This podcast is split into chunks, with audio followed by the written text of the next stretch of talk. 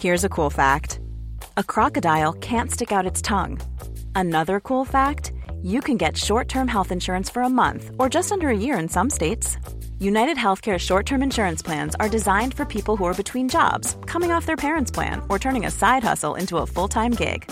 Underwritten by Golden Rule Insurance Company, they offer flexible, budget friendly coverage with access to a nationwide network of doctors and hospitals. Get more cool facts about United Healthcare short term plans at uh1.com.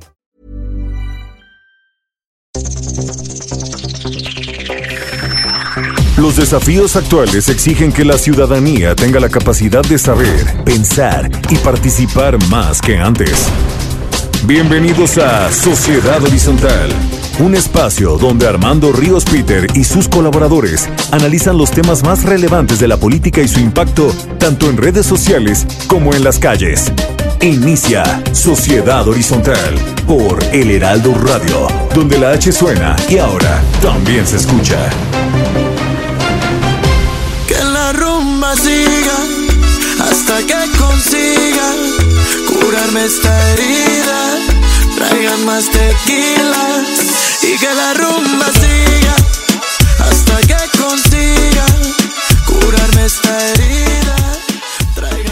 Hola, ¿qué tal? ¿Cómo están? Estamos escuchando Tequila con Mario Bautista y les damos la bienvenida a Sociedad Horizontal, la verdad que todos construimos a través de la señal del Heraldo de México. Me siento muy contento de estar aquí con ustedes. Yo soy Armando Ríos Peter y le agradezco mucho, como cada domingo, que estén aquí conmigo. Maru Moreno, ¿cómo estás, Maru?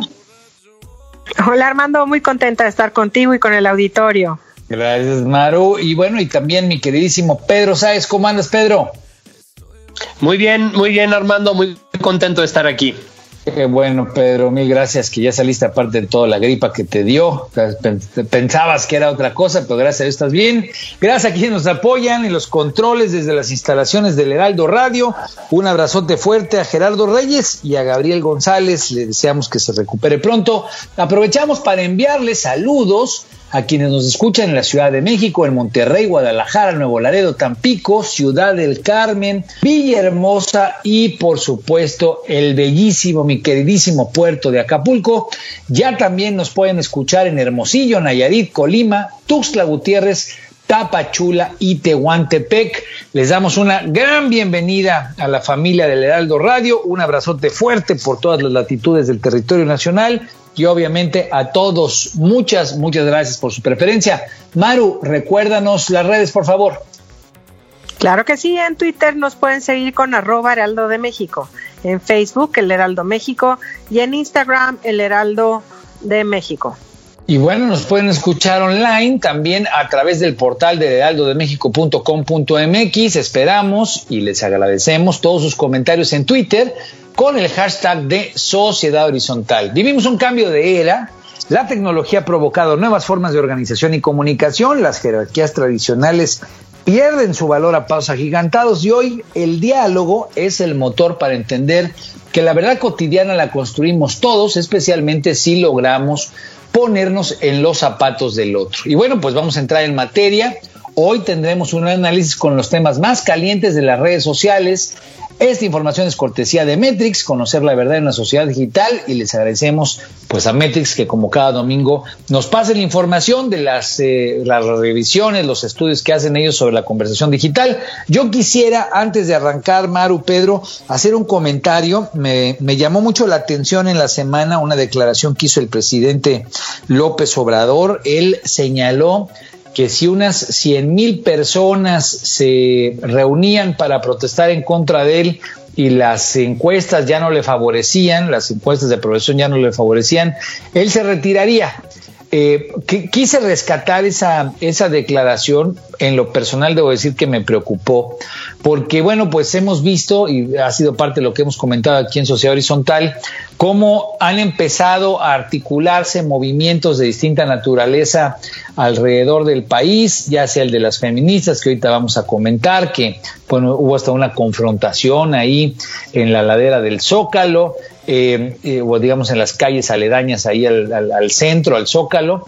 Eh, ha estado el tema de Chihuahua, ha estado el tema de Frena, que está ahí están ahí apostados también precisamente en, Avenida Juárez. Entonces hay mucha movilización social que ha empezado a incrementarse y creo que la declaración del presidente es una declaración eh, pues que hay que hay, que agarrar con pinzas, me preocupa, pues porque conseguir a 100 mil personas que estén en favor de algo bueno, siempre es complicado movilizarlas, etcétera, pero hoy que vivimos, y aquí en Sociedad Horizontal siempre lo analizamos en, un, en una sociedad que cada vez está más polarizada, pues eh, contar con un contingente de ese tipo tal vez no sea tan complejo. El propio presidente sabe que hay mucha gente que puede creer en algo y luego el problema nada más es pues ver cómo eh, los reúnes, cómo juntas el dinero para los camiones, en fin, pero 100 mil personas eh, me parece que dista mucho de las 30 millones de personas que votaron por él, que eh, confiaron con su sufragio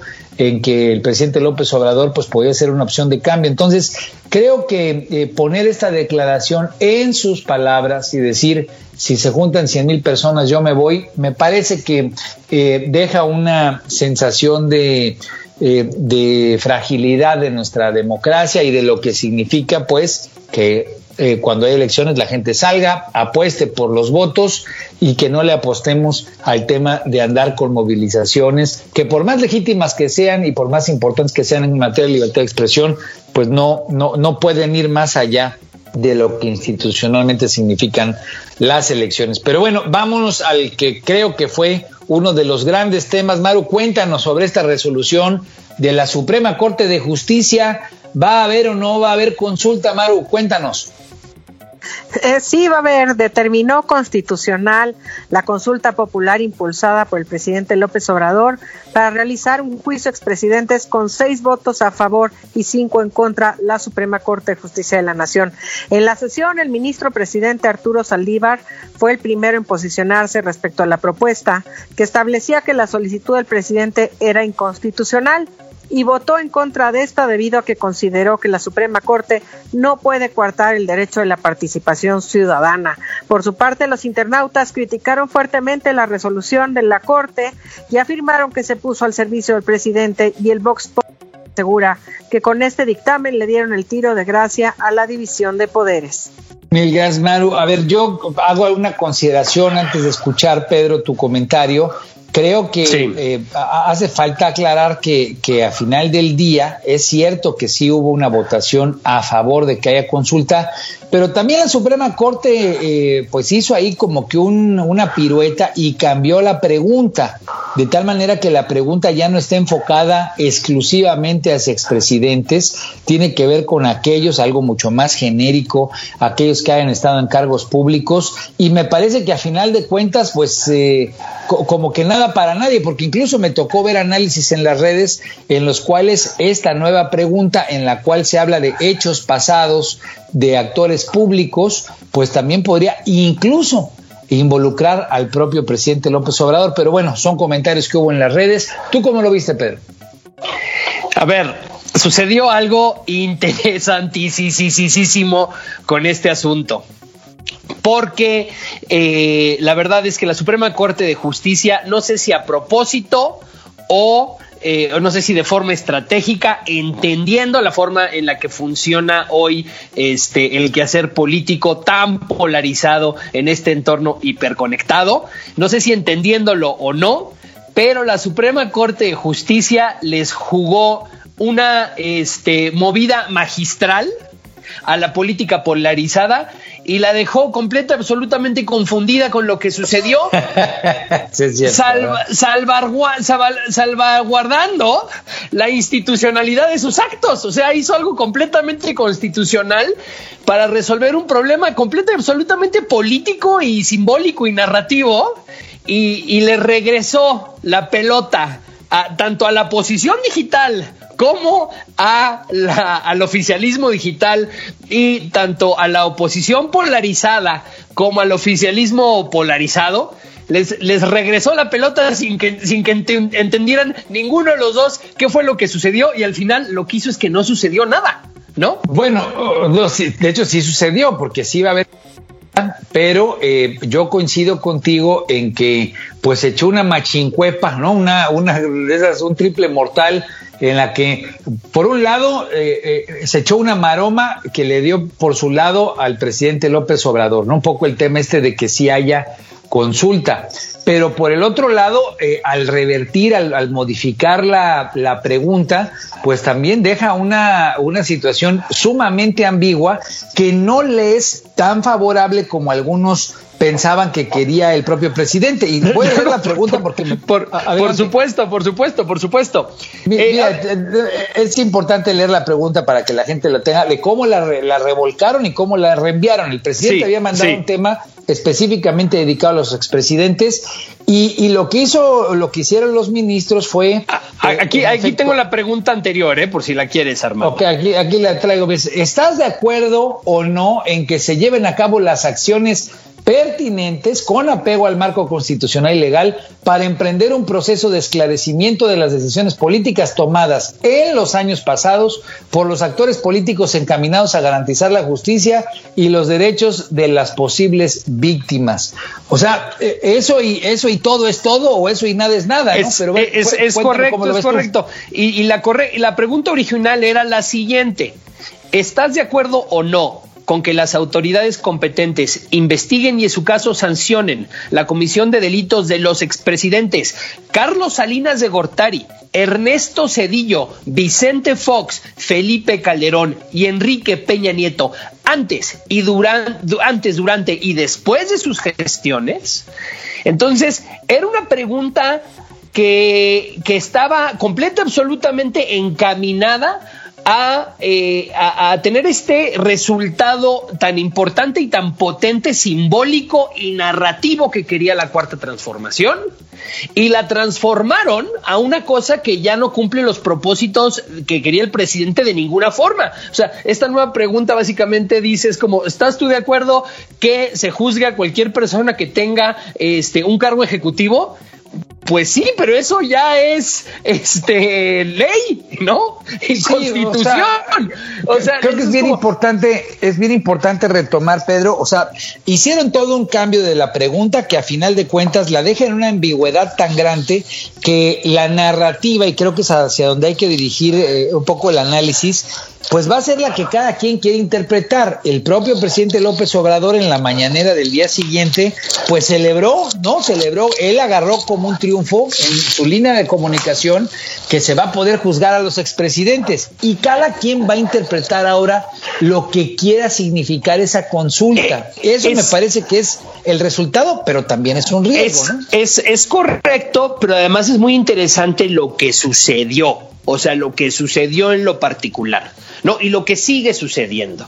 ¿Y qué es esto? Empezó en redes sociales la conversación en la cual las articulaciones de oposición estaban preocupadísimas de que de ser aprobado eh, el, dictamen, el que diga el, el proyecto, este se iba entonces a someter el Poder Judicial a la cuarta transformación.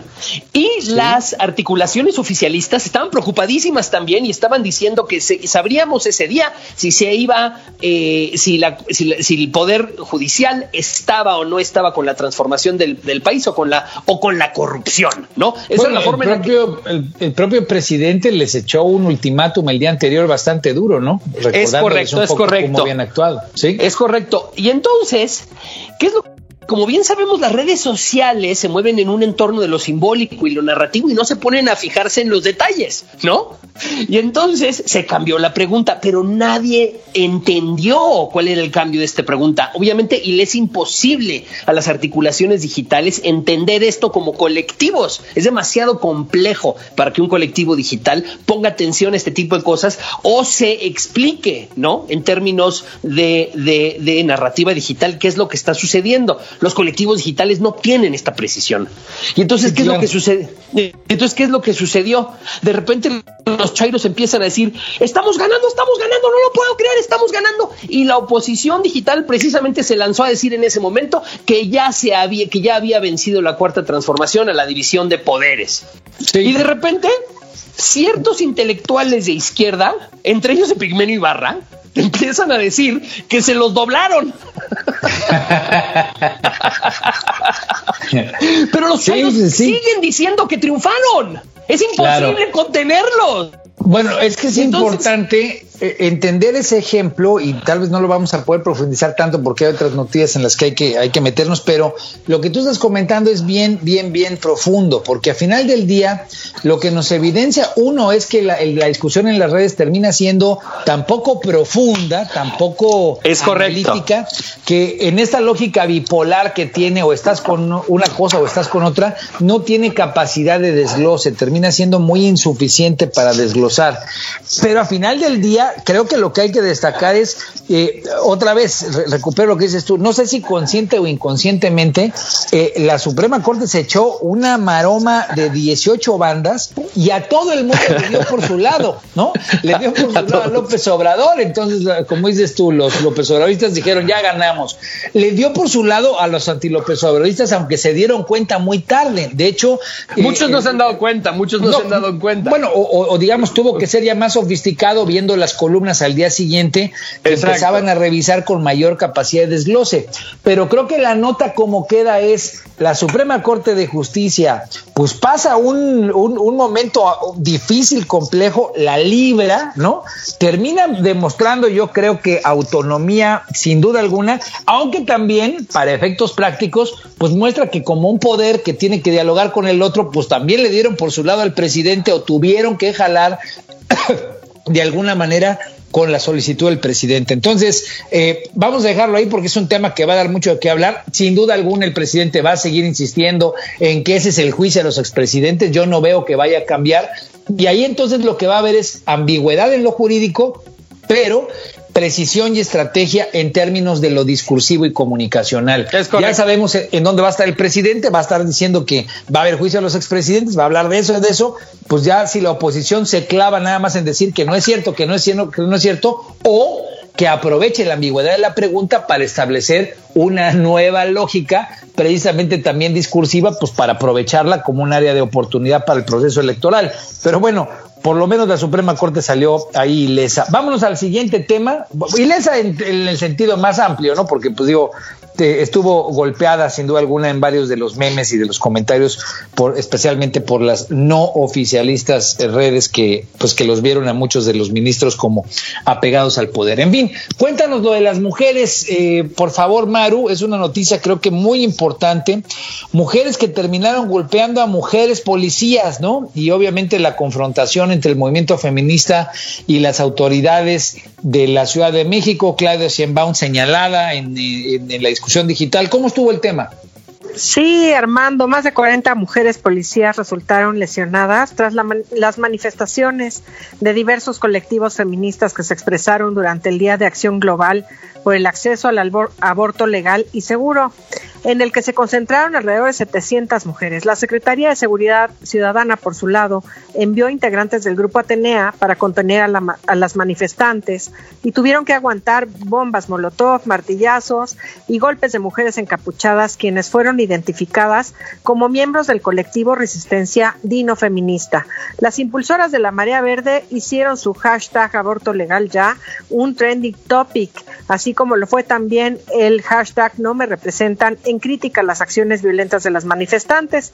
Sin embargo, las feministas hicieron suyo este hashtag y fue número uno para dar respuesta a las críticas y denunciar el acoso que sufrieron por parte de las, las autoridades de la Ciudad de México. Pues sí, una confrontación dura, sin duda alguna, las imágenes pues muy feas de, de las chavas pateando a una mujer policía que me parece que, pues no solamente dejan un sabor de boca amargo, sino de muchas veces como estas cosas se desbocan y tienen eh, pues una pérdida de, del respeto a los símbolos que están buscando defender. ¿Tú cómo lo viste, Pedro?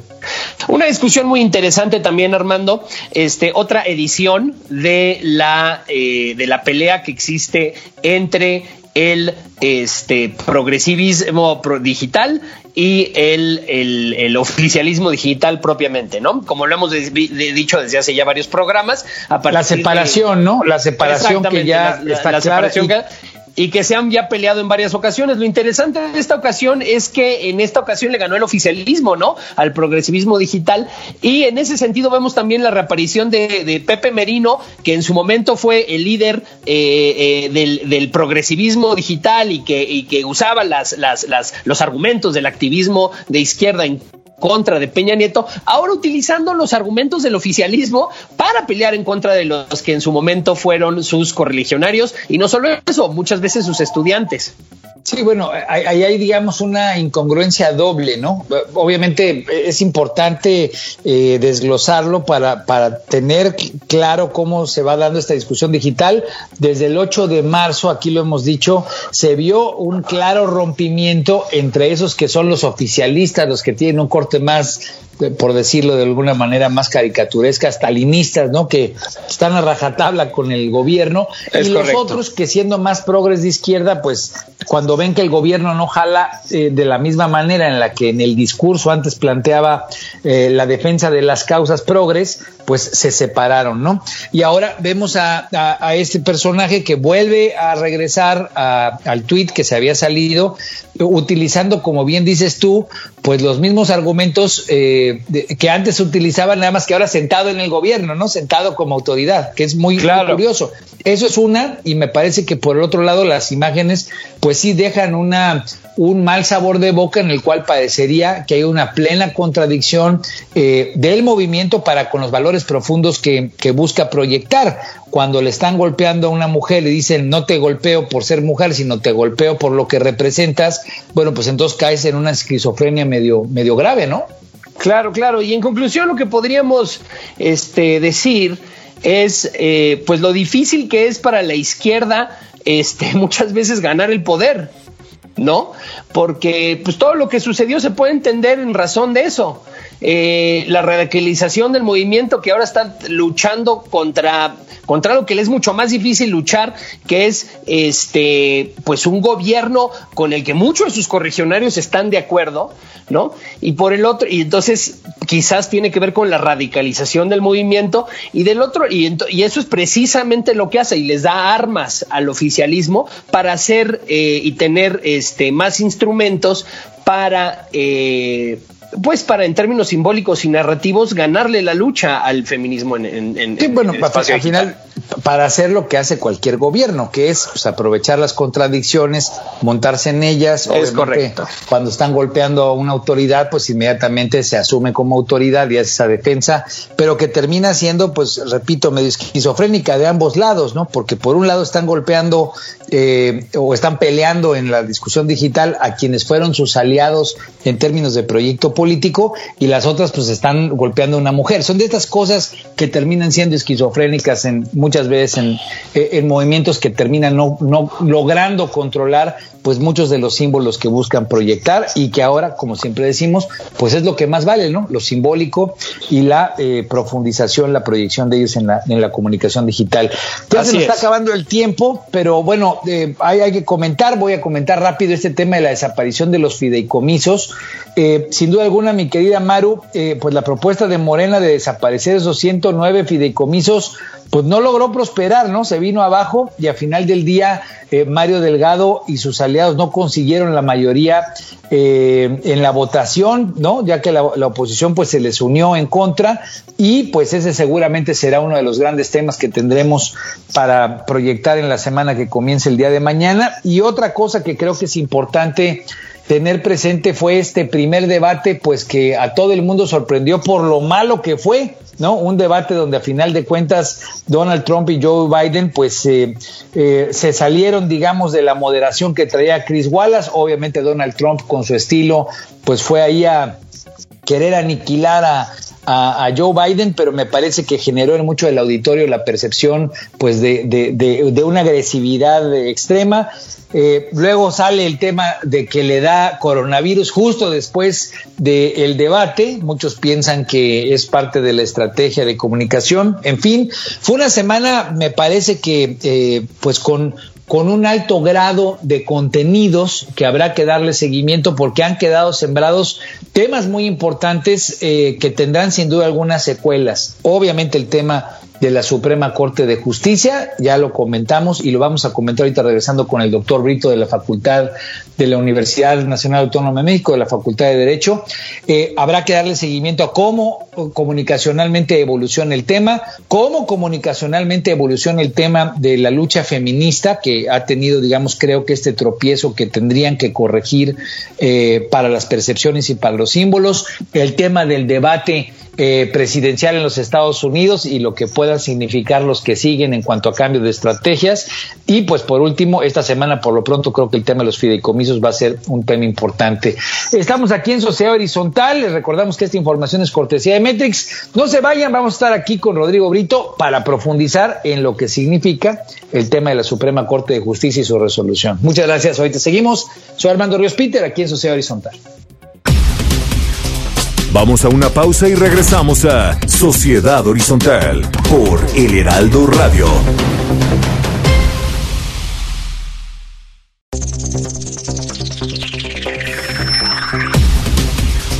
Regresamos a Sociedad Horizontal por El Heraldo Radio.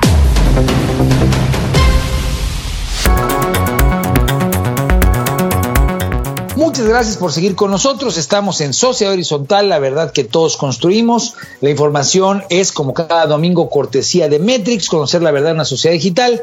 Yo soy Armando Ríos Peter y pues eh, le agradezco que sean conmigo aquí Maru Moreno, Pedro Sáez y especialmente pues eh, me siento contento de que nos acompañe el doctor Rodrigo Brito. Él es profesor de la Facultad de Derecho de la Universidad Nacional Autónoma de México, mi queridísima alma mater, quien cuenta con un doctorado en justicia constitucional y derechos fundamentales por la Universidad de Pisa. Él es doctor en Derecho por la UNAM y ya comentamos en el primer segmento cómo es el tema, por lo menos comunicacionalmente, el tema de lo que resolvió la Corte, pero queremos profundizar, mi querido doctor Brito, eh, sobre los alcances de esta resolución de la Suprema Corte de Justicia de la Nación. Estamos hablando, digamos, de esta eh, controvertida, polémica discusión que ha habido alrededor del juicio a los expresidentes. Y bueno, pues además de, darte la bienvenida, Rodrigo, quisiera preguntarte de saque, eh, ¿cómo, ¿cómo, viste tú, digamos, eh, la, resolución, obviamente el antecedente y lo que terminó resolviendo la Corte en términos de este juicio a los expresidentes, considerando, como ya dijimos hace rato, pues que cambió, cambiaron la pregunta a final del día, no terminó siendo la pregunta que originalmente había planteado el presidente López Obrador. Bienvenido, Rodrigo, coméntanos. Muchas gracias. Antes que nada, gracias por la invitación, Armando. Pues eh, yo creo que la resolución de, la Corte del día de ayer, pues eh, de, esta semana fue histórica, fue histórica y fue y será muy, muy controvertida. No creo que lo que se ponía sobre la mesa era precisamente la validez constitucional o no de la materia de la consulta. Y creo que ahí los ministros de la Corte, las ministras de la Corte, pues trataron de jugar un poco con esta idea, con cuál era la materia de la consulta para determinar la validez o no constitucional de la consulta en sí, ¿no? Y creo, yo al menos desde mi punto de vista, creo que hicieron un poco malabares para, para, para aprobar la, la constitucionalidad de la consulta. Y lo digo porque me parece que el proyecto que había presentado el ministro Aguilar Morales, pues tenía mucho más lógica, por lo menos desde el punto de vista eminentemente jurídico, eh, en el sentido de que, pues lo que se plantea en este documento que envía el presidente de la República al Senado es precisamente que, pues, eh, el esclarecimiento y justicia para las acciones presuntamente delictivas que posiblemente habrían cometido los expresidentes de la República en el ejercicio de su cargo. Y por eso la pregunta, pues, era si se estaba de acuerdo o no con que las autoridades competentes, apegándose a las leyes y procedimientos aplicables, investigaran y, en su caso, sancionaran la presunta comisión de delitos por parte de los expresidentes. Y aquí, pues, tendríamos que decir quiénes son las autoridades o cuáles son las autoridades que sancionan e investigan pues son las fiscalías y los jueces. Entonces, el objeto de la consulta eh, era precisamente pues determinar si estábamos de acuerdo o no con que las fiscalías y los jueces pues actuaran, algo que desde luego era completamente inconstitucional. Los ministros... perdón, te interrumpo, Rodrigo, pero que eso es algo así como medio, medio absurdo, ¿no? Como preguntarle a la gente si estás de acuerdo en que el Estado eh, investigue y sancione a alguien que comete un delito, como que es de, entrada algo medio fuera de lugar, ¿no? Por supuesto, redundante. Claro, el, ministro Laines lo dijo ayer muy claro, la justicia no se consulta, ¿no? Y, no podríamos poner a consideración de la gente, pues, si, si, si las autoridades tienen o no que hacer su trabajo, ¿no? Eso es algo que me parece eh, una obviedad, ¿no? Como, como, comentas, creo yo, son pocas las, las, personas que dirían, no, no estoy de acuerdo. Y digo que son pocas porque sí hemos escuchado a una, ¿no? El presidente de la República ha dicho, yo votaría por el no, por ejemplo, ¿no? pero salvo esa, esa, esa, esa opinión y algunas otras, me parece que pues la mayoría tendría que responder que pues eh, que sí y, y, no tendría ni que preguntarse no porque es algo que se debe hacer por mandato de lo que se establece en el texto constitucional y en las leyes no entonces creo que ahí la, Corte juega precisamente eh, con la materia de la consulta para decir, bueno, no está tan apegada a la, pregunta que planteó el presidente, sino más bien la materia de la consulta es el esclarecimiento de, los hechos del pasado. Esa es la materia y desde luego si tomamos en cuenta esta interpretación, pues la, la materia de la consulta es constitucional. Haciendo esto, la Corte logra salvar ese paso y entonces decir, ah, bueno, entonces ahora vamos a revisar la pregunta. Y la pregunta en los términos que está planteada, pues es inconstitucional y habría que cambiarla para, pues, hacerla constitucional. Y por eso ahora se habla de si estamos de acuerdo con que se tomen o no las acciones pertinentes para emprender procesos de esclarecimiento.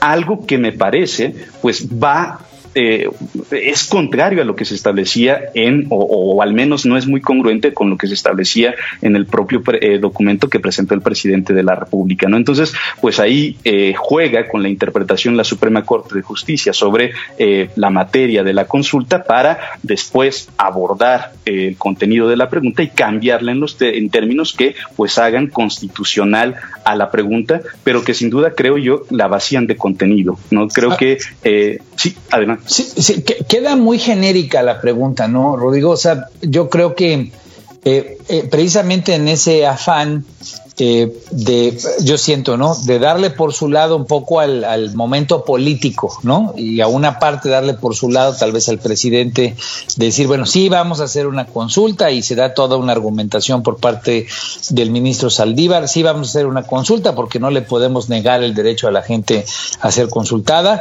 pero después cuando cambian la, la pregunta, que dejan de quitarles enfoque directo a los expresidentes y la dejan, eh, digamos, a un sujeto indeterminado, a cualquier autoridad, pues termina como que quedando algo demasiado genérico, demasiado ambiguo, que decíamos hace rato antes del corte, pues tal vez va a ser utilizado por tirios y troyanos más bien para comunicar lo que cada quien quiera, ¿no? E-, esa impresión me queda, no sé si tú la compartes.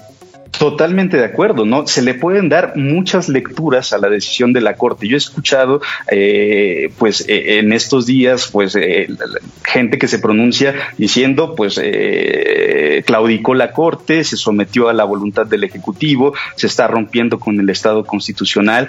Y he escuchado otras personas que dicen, bueno, pues vamos por el camino de abrir o de pasar de un modelo de democracia representativa a un modelo de democracia participativa. Otras personas que dicen, esta es la puerta que se abre para que pues no, no se obligue a las fiscalías y a los jueces, sino más bien pues a las autoridades eh, que, que, que, que, son ajenas a estas para que se creen comisiones de la verdad o que se tomen en serio eh, los mecanismos contra la impunidad. Y, hay quienes dicen, pues eh, esta es, la, esta es la lectura que le tendríamos que dar. El mismo ministro presidente ha dicho hoy por la mañana en diferentes espacios que lo que se busca no es o esta semana por la mañana en diferentes espacios que lo que se busca no es eh, pues eh, obligar a las procuradurías, obligar a los jueces a que actúen, sino que se tomen acciones por parte de las autoridades para crear comisiones de la verdad, este tipo de mecanismos que ayudan al esclarecimiento de la verdad. Y, yo creo que si esa es la lectura que le diera, o si esa es la lectura que le damos, y si esta consulta va a servir como catalizador, adelante para que se pongan en, marcha estos mecanismos, adelante, creo que sería muy útil. Pero desgraciadamente si me preguntan a mí un pronóstico, creo que la cosa no va por ahí. Y no va por ahí porque el presidente de la República al inicio del sexenio hizo un compromiso con las víctimas y tenía todo el respaldo popular para iniciar con estos mecanismos, para eh, generar una comisión de la verdad, etcétera, y no lo ha hecho. Creo que ese, ese discurso, y ya el tiempo nos lo dirá, pues va por otro lado, eh, que eh, si bien es muy loable pedir esto, porque creo que nadie tampoco podría negarse a que se establecieran todos los mecanismos que fueran necesarios para esclarecer las conductas del pasado, creo que esa no es la finalidad. Creo que la conducta va más en un sentido político, va más en un sentido de pues eh, hacer que el presidente tenga presencia en un procedimiento electoral y pues de esa manera pues tenga este, estas acciones algún influjo sobre el resultado en las elecciones del próximo año. Claro, ahora muy interesante lo que estás comentando porque sin duda alguna planteado en esos términos, la gente, los actores sociales pues pueden aprovechar para plantear, promover, comunicar pues eh, una visión como la que estás diciendo tú que puede ser muy profunda relacionada con las víctimas, con los hechos del pasado. Pero Pedro Sáez, tú estabas levantando la mano, querías comentar algo. Sí, sí, yo quería eh, eh, preguntarle, doctor, o, que, o, pedirle, por favor, que este, ahondara o elaborar un poco más en la redundancia eh, jurídica de, de esta pregunta, ¿no? O sea, eh, claramente es constitucional, o sea, entiendo los argumentos de la Corte, porque, pues, ¿por qué no se puede preguntar algo? Pero, eh, pues, lo que se está preguntando básicamente es si usted está de acuerdo con las facultades, parecería ser, ¿no? De la Fiscalía General eh, de la República, ¿no? Y del Poder Ejecutivo otorgadas tanto en la Constitución como en las leyes este, eh, secundarias, ¿no? no es, o sea, eh, lo que se está preguntando es, ¿está usted de acuerdo con facultades constitucionales y legales del Poder Ejecutivo? No sé si me estoy equivocando. Sí, a ver, eh, es, eso es también a lo que se llega. No estamos de acuerdo no con que se cumpla con lo que se establece en la ley. Pues creo que eso no puede ser, no puede ponerse sobre la mesa. Las autoridades protestaron al momento de asumir su cargo, eh, cumplir y hacer cumplir la, constitución y las leyes que de ella emanan. Exacto no, es algo que se pueda poner sobre la mesa, no es algo, es una obligación, es, es algo que tienen que hacer por mandato constitucional, ¿no? Creo que ese es el problema de la, de la consulta, ¿no? Yo escuchaba también ayer, este, con, en las intervenciones de los ministros, en esta semana, perdón, en las intervenciones de los ministros, en las que se señalaban precisamente que era una oportunidad de, pues, eh, hacer eh, operativo este mecanismo que por los mismos límites que establece el artículo 35, pues no había llegado a buen puerto en las cuatro ocasiones anteriores en las que se había planteado. Pero yo no sé si esta era la oportunidad para hacer operativa la, consulta. Eh, escuchaba precisamente que se decía eh, que pues hay que transitar un modelo de democracia participativa, pero yo veo un riesgo muy grande en este modelo. Desde luego creo que todas las personas nos vamos a pronunciar por un modelo de, mayor democracia eh, en la que las personas estemos involucradas, la ciudadanía participe, pero sí hay una obviedad, como ustedes señalan, en la pregunta, si lo que vamos a contestar seguramente es si estamos de acuerdo en que las autoridades hagan lo que tienen que hacer por mandato de ley y después no hay ninguna consecuencia en los hechos, pues entonces puede generar un descontento, un, desencanto para la ciudadanía y hacernos pensar que este tipo de mecanismos en realidad pues no tienen un sentido y más que abrir la puerta a estos mecanismos de democracia participativa, estarla cerrando en términos prácticos, ¿no? Porque pues vamos a perder la confianza. Claro, que la gente termine desencantándose, sintiéndose frustrada, los actores públicos o los actores políticos utilizando esta excusa para jalar agua a su molino, la que sea, ¿no? Desde el propio presidente hasta otros que estén empujando en contra, en fin, pero que al último no termina aterrizando, como bien dices tú, doctor, eh, pues en favor de que la gente sienta confianza, involucramiento y ganas de participar. Tal vez termine alienándonos, pero alienando a los, a los ciudadanos. Eh, Maru, tú, tú querías comentar algo. Sí, gracias. Doctor Brito, el proyecto presentado por el ministro Luis María Aguilar establecía que la solicitud del presidente era inconstitucional. Ah. ¿Cuáles eran las fortalezas de esta posición? Pues yo creo que las fortalezas de esta, del proyecto estaban en el hecho de que pues eh, tomaba en consideración los contenidos del documento que envía el presidente al Senado de la República, la pregunta en sí, para determinar cuál era la materia de la insisto, la materia de la consulta me parece que era, pues, eh, eh, poner a, preguntar a la, ciudadanía si estaban de acuerdo o no con que la fiscalía y los jueces pudieran enjuiciar a los a los expresidentes. Y en ese sentido, tomando esta materia, pues el, ministro Luis María Aguilar eh, señala que, pues, es contraria a, a los límites que se establecen en el propio artículo 35, porque restringe los derechos contemplados en la Constitución, en los tratados internacionales, ¿no? Eh, va en contra del principio de presunción de inocencia porque, pues, eh, se está eh, de alguna manera poniendo sobre la mesa o cuestionando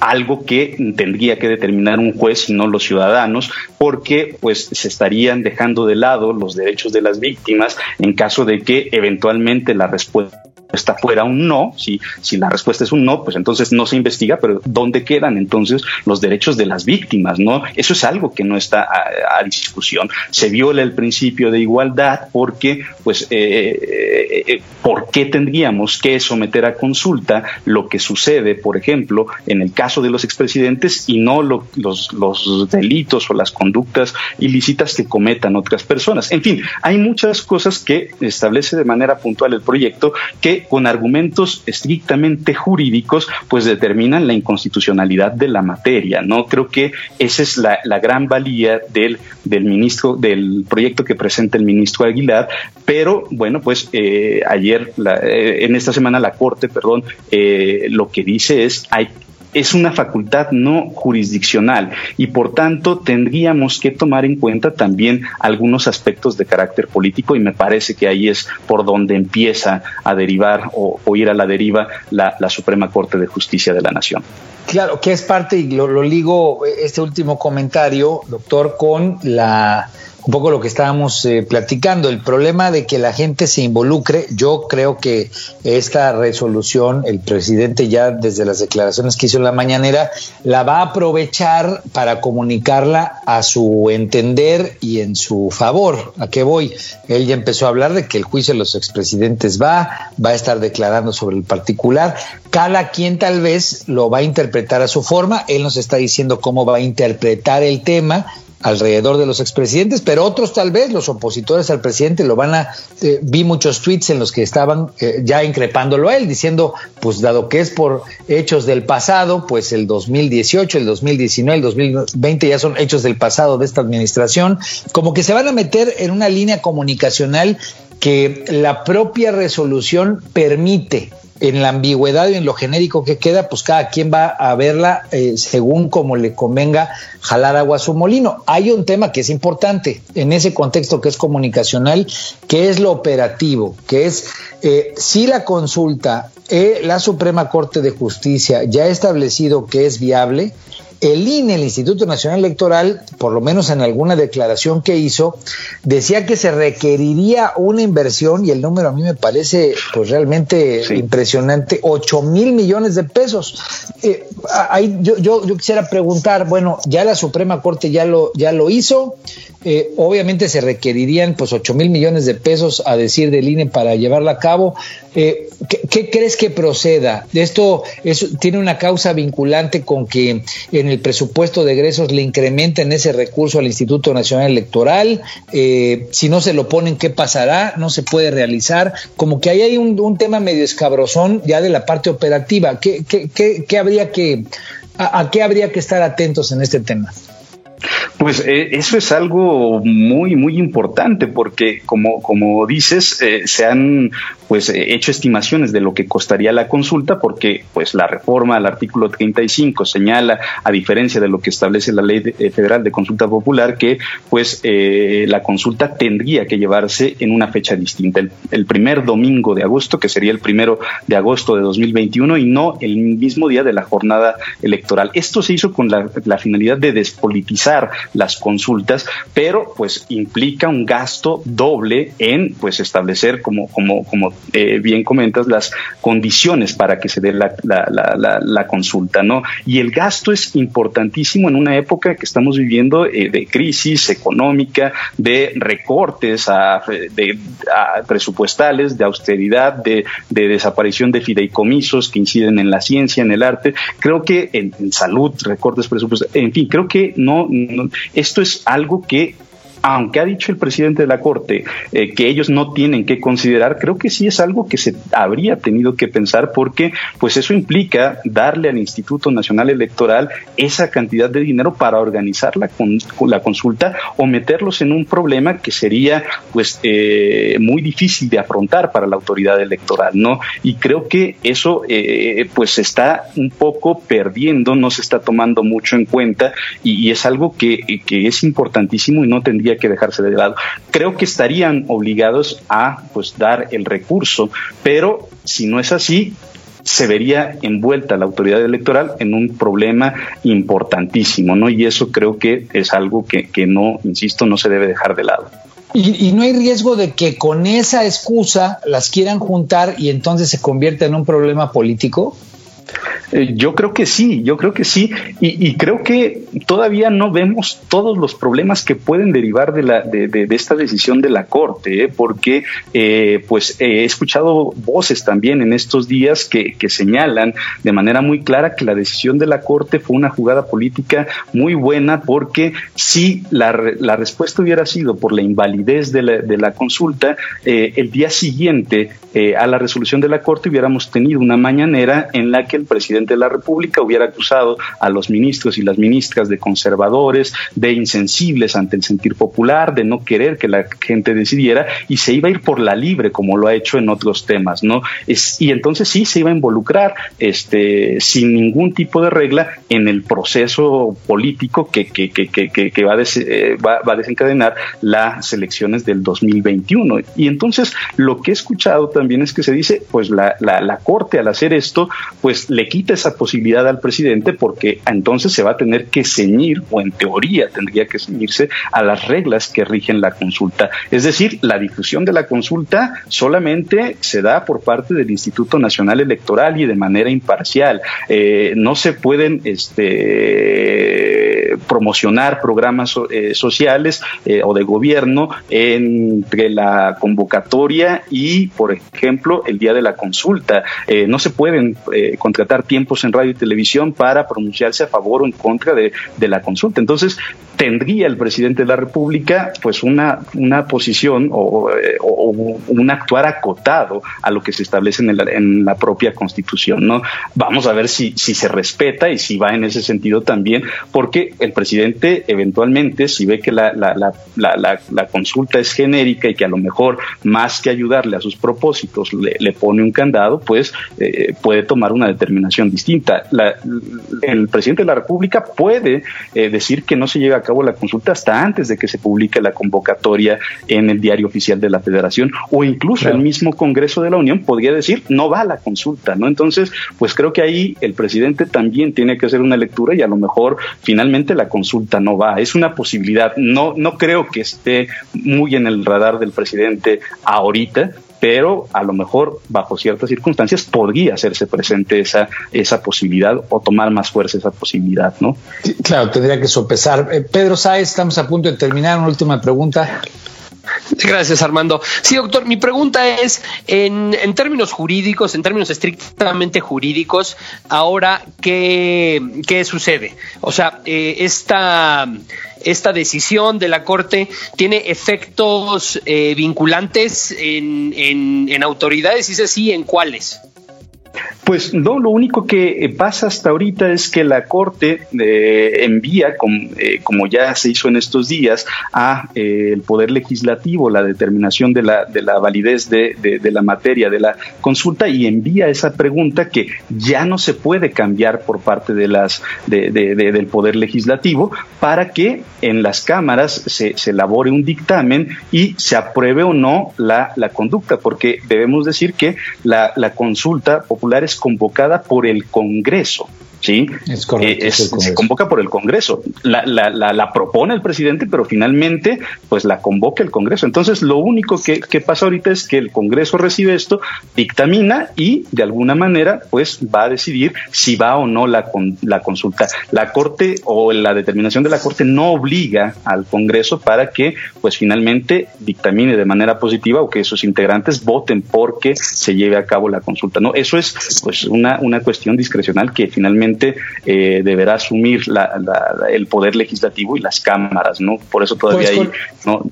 Pues con eso nos sin embargo, pues con eso nos quedamos, mi querido doctor. Perdón que ya se nos eh, llegó el tiempo. Disculpa, Pedro, pero me están marcando ya el corte. No, no te pues, preocupes, Armando. Hay que, hay que dejar abierta la posibilidad de seguirnos reuniendo. Muchas gracias, doctor Rodrigo Brito, de la Facultad de Derecho de la Universidad Nacional Autónoma de México.